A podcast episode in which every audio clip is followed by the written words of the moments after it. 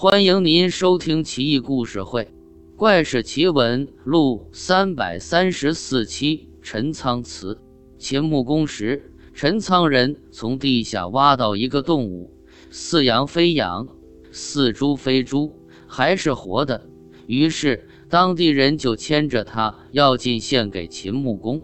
半路上遇见两个小孩，小孩说道：“这厮不像我认识，他名叫敖。”常在地下吸食死人脑浆，想要杀死他，就得用柏树枝插他的脑袋。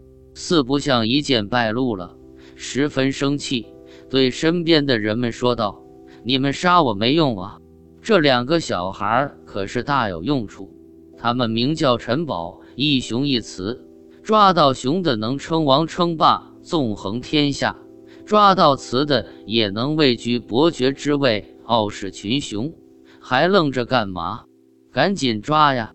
陈仓百姓一听，立即两眼放光，舍弃袄，直奔两个小孩而去。两个小孩顿时化为雉鸡飞走，潜入平林，销声匿迹。秦穆公得知此事，欣喜若狂，率领千军万马，发动附近百姓大肆搜捕，终于捕获雌的那只雉鸡。雉鸡落网，立刻化为石鸡。秦穆公将其放置在千河、渭河之间。后来，他成为春秋五霸之一，傲视天下。到了秦文公时，又在石鸡旁建立祠堂，称为陈宝祠。陈仓后来也就称为宝鸡。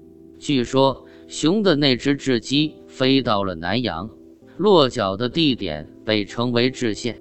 每次祭祀陈仓祠时，总有红光十余丈从至县方向而来，射入陈仓祠内，还发出阴阴的雄雉鸡的叫声。后来汉光武帝刘秀起于南阳，正应了雄雉鸡之兆。